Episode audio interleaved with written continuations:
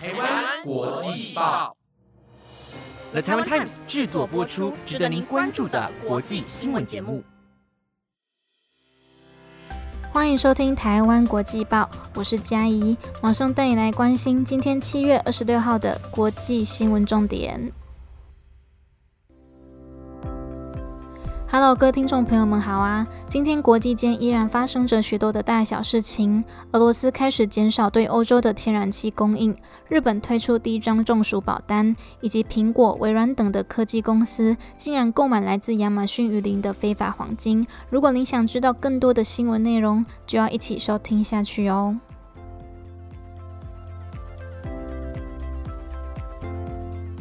首先，新闻带您关心政治的消息。乌克兰总统泽连斯基昨天发布了一篇声明，表示欧洲各国应该加强对俄罗斯的制裁，以惩罚他发动的天然气战争。据法新社跟路透社报道，俄罗斯的能源巨擘俄罗斯天然气工业公司已经宣布，他们将减少对欧洲的天然气供应，并且从七月二十七号开始，要降低北溪的天然气管线运输到欧洲的天然气量，预计每日要减少三千三百立方公尺，是这个管线百分之二十的产能。天然气公司还提到，因为发动机出现技术上的问题，因此还会停止目前正在运转中的其中一台涡轮机。德国政府也对此事件做出了回应。他们表示，俄罗斯削减供应绝对不是因为技术性的问题，并且也在天然气公司宣布要减少供应时的同一天，已经将十五辆猎豹防空战车以及上万枚弹药送至乌克兰，以提供他们更强大的武力来抵御来自俄罗斯的攻击。而在这里，想让大家知道的是，欧洲如果要挺过这次能源短缺的危机，其中有个关键是，欧洲各国不能自扫门前雪，也就是各顾各的，不想合作。因为唯有欧盟团结，才不会让天然气市场价格攀升，并且也能提高分配的效率。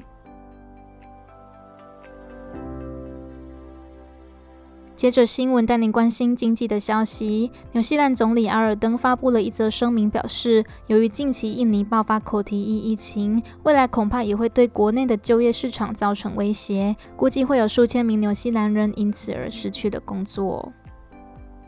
口蹄疫是一种在牲畜之间快速传播且具有致命性的一种病毒，最早于今年四月在印尼扩散，目前已造成数千头牛死亡，还有数十万头的乳牛已遭感染。而纽西兰是畜牧大国，国内养殖牛羊的产业非常盛行，像是截至今年五月的八个月内，纽西兰就出口了一千七百万只羊和两百万只牛，因此这波口蹄疫情带来的冲击十分可观。据中央银行预估，假如疫情真的失控，未来的两年内，国家将会损失一百亿纽元，大约一千八百七十亿台币。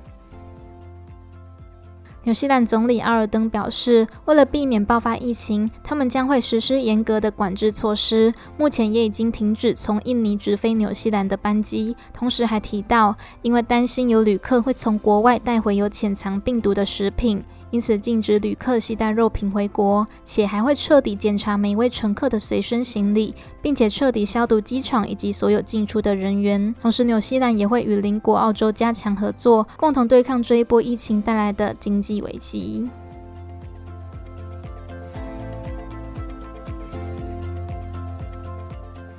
接着新闻带您关心气候的消息。今年夏天，地球的气温异常，世界各地许多地方的温度都飙破四十度。据欧洲新闻台报道，欧洲由于这几天天气太过炎热，充足的阳光虽然可以为欧洲电网带来巨大的发电量，但高温却反而不利于太阳能板的运作。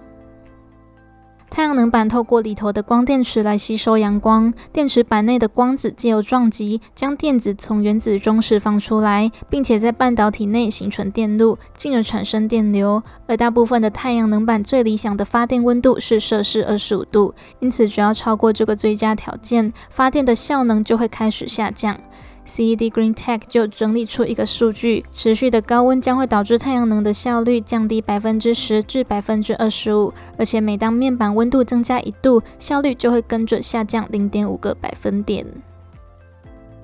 那这对于欧洲国家来说是一件非常不好的消息，因为酷热的天气不但危及环境和人体，还会伤害许多硬体设备，像是伦敦的一座机场跑道因为高温而融化，导致航班大乱；地铁和火车的轨道也要防止因为高温而导致的变形。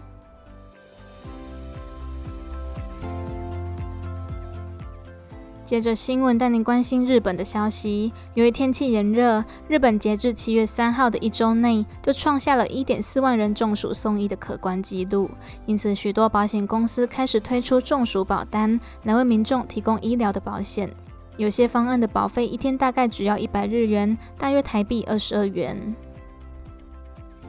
日本两家最大的保险公司损保控股以及住友生命保险都推出专门替客户负担中暑的医疗保险。假如在早上九点前购买保单，当天早上十点就可以立即生效。保险范围涵盖因为高温和阳光造成的伤害。同时，这一张保单也是日本国内推出的首张中暑保单。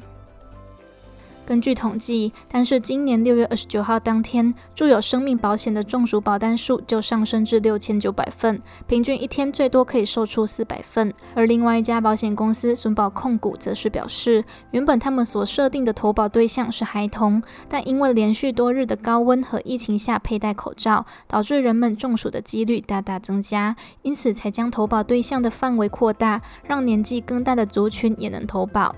对此，彭博分析师 Steven Lam 表示，日本保险公司推出中暑保单的主要目的，并不是为了要赚钱，而是为了要开发那些保险合约不多或对保险感到好奇的客户他们的市场，进而增加公司更多的销售机会。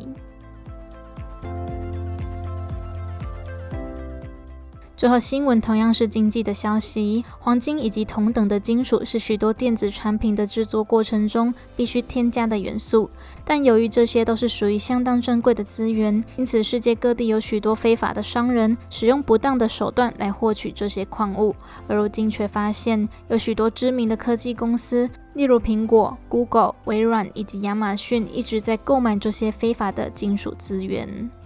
据巴西媒体报道，上述的几家科技公司在制造电子产品的过程，其中有许多原料的来源是来自亚马逊热带雨林的非法黄金。不止如此，他们还在2020至2021年间，从巴西的两家非法炼油工厂购买了黄金。而目前，巴西政府也开始着手调查此事件，因为这两家炼油工厂不止在巴西土著的土地上进行非法开采，还有许多破坏环境生态等的犯罪嫌疑。巴西媒体已经向苹果、Google 和微软等的科技公司提出疑问，但仅有苹果公司做出回应。他们表示，现今已经不会再向其中一家非法的炼油工厂购买黄金。同时，还进一步指出，苹果公司对于合作的伙伴有高门槛的标准，并且会持续寻找能够长期合作的供应商。